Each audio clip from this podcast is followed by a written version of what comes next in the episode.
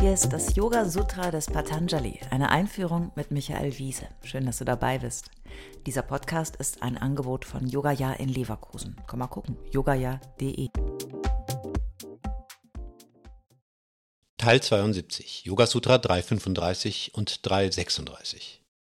Na, bist du heute ein Yogi oder ein Bogi? What? Heute geht es um Ashram oder Achterbahn. Yoga Sutra 335.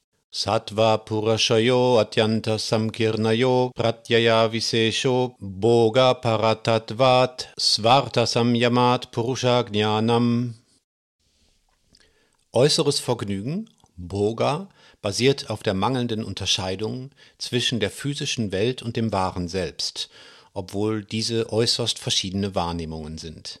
Wissen über das wahre Selbst entsteht durch Meditation auf die Interessen des wahren Selbst anstatt äußerer Interessen. Hm. Ich übersetze es mal etwas freier.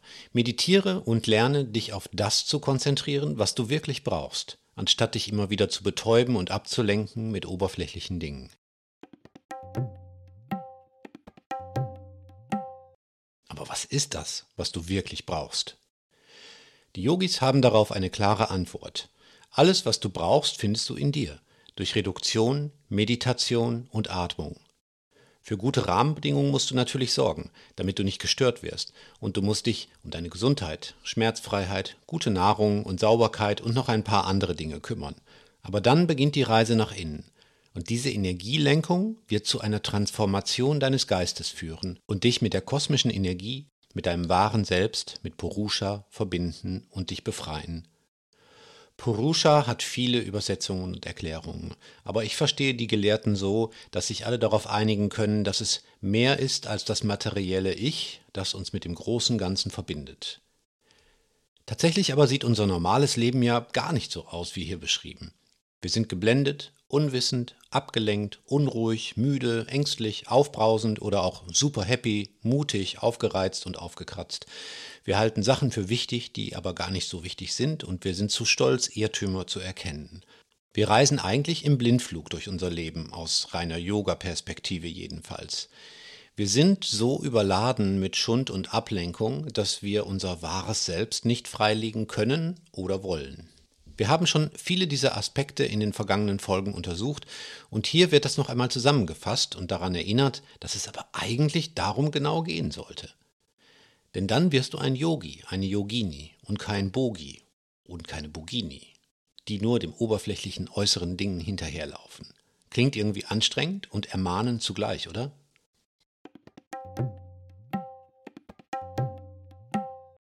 Boga ist das Gegenstück zu Yoga. Das reimt sich auch schön. Das ist alles, was ich oben beschrieben habe. Ablenkung, Vergnügen, aber neutraler formuliert auch die Erfahrung. Unsere Energie zerstreut sich oft in alle Richtungen und wir sind auf der Suche nach dem nächsten Kick und rennen den Dingen hinterher, die uns schnelles Vergnügen sichern. Höre ich das Wort Schokolade? Also, Ashram oder Achterbahn? Wenn ich auf mein eigenes Leben schaue, dann muss ich wohl sagen, dass ich meistens in der Achterbahn sitze und nicht im Ashram. Das muss auch nicht schlecht sein. Die Liebe, das volle Leben, Familie, Kinder, Enkel, Freunde, Jobs, Unternehmen und Unternehmungen, feiern, freuen, demonstrieren, engagieren, Fußball, Faulenzen, Techno, Tennis, Thailand, Kochen, Reisen, Wandern. Bei dir mag das ja anders sein, oder? Äh, nee, doch nicht? Erwischt. Ich bin dem Yoga seit so langer Zeit verbunden, gerade weil ich hier das Konzept für den Gegenentwurf zu meiner Achterbahn finde. Es ist aber auch interessant zu beobachten, dass viele Yoga-Stile, die in Deutschland sehr populär sind, besonders aktive Stile sind. Ashtanga, Bikram, Vinyasa, um nur drei zu nennen. Stressiges Yoga für gestresste Menschen. Oder wie es einer meiner Lehrer Brian Kest so schön sagt, If you bring your shit to your mat, you turn your yoga into shit. Brauche ich eigentlich nicht zu übersetzen, ne? Jetzt? Wir üben Yoga, um die Abgelenktheit und Zerstreutheit des Geistes zu überwinden und lenken uns dann genau mit Yoga wieder ab? Boga? Ja, ist mal eine These, oder? Ich will hier gar nicht moralisieren über Schokoladekonsum und Ablenkung, sondern nur mal etwas selbstkritisch fragen, ob wir das Yoga-Boga-Thema nicht genau in den Yoga-Studios auf den Matten dieser Republik finden. Und noch die teuerste, schickste Matte für 89 Euro dazu. Und Klamotten, die dir das perfekte Asana ermöglichen im Retreat deiner Wahl auf Goa. Nein, ich mache mich nicht darüber lustig. Nein, wirklich nicht. Es ist, was es ist und der Wille zählt. Um Fortschritte im Yoga zu machen, müssen wir das sehen und ehrlich sein, sonst machen wir uns was vor. Scheinheiligkeit nennt man das. Natürlich darf sich der Yogi dem Vergnügen hingeben. Er und sie sollen aber fein unterscheiden. Der Charakter des Vergnügens sollte Sattva entsprechen, dem reinen und wahren Vergnügen. Dem Vergnügen, das erhebt, das entwickelt und nährt. Tja, ha.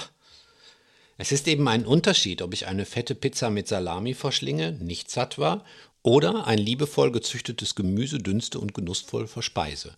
Ach, da kommt die Moral doch schon wieder um die Ecke. Deswegen schauen wir abschließend auf Yoga Sutra 336.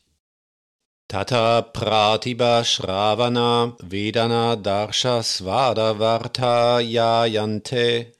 Daraus entstehen intuitives Hören, Fühlen, Sehen, Schmecken und Riechen. Aha, tata. Also, das ist der Lohn der Zurückhaltung. Intuitives Hören, Sehen, Schmecken und Riechen. Wir sehen, wir schärfen unsere Sinneswahrnehmung durch Wissen über das, was wir wirklich brauchen. Das ist doch eine klasse Auflösung des moralischen Dilemmas, oder? Das ist Yoga.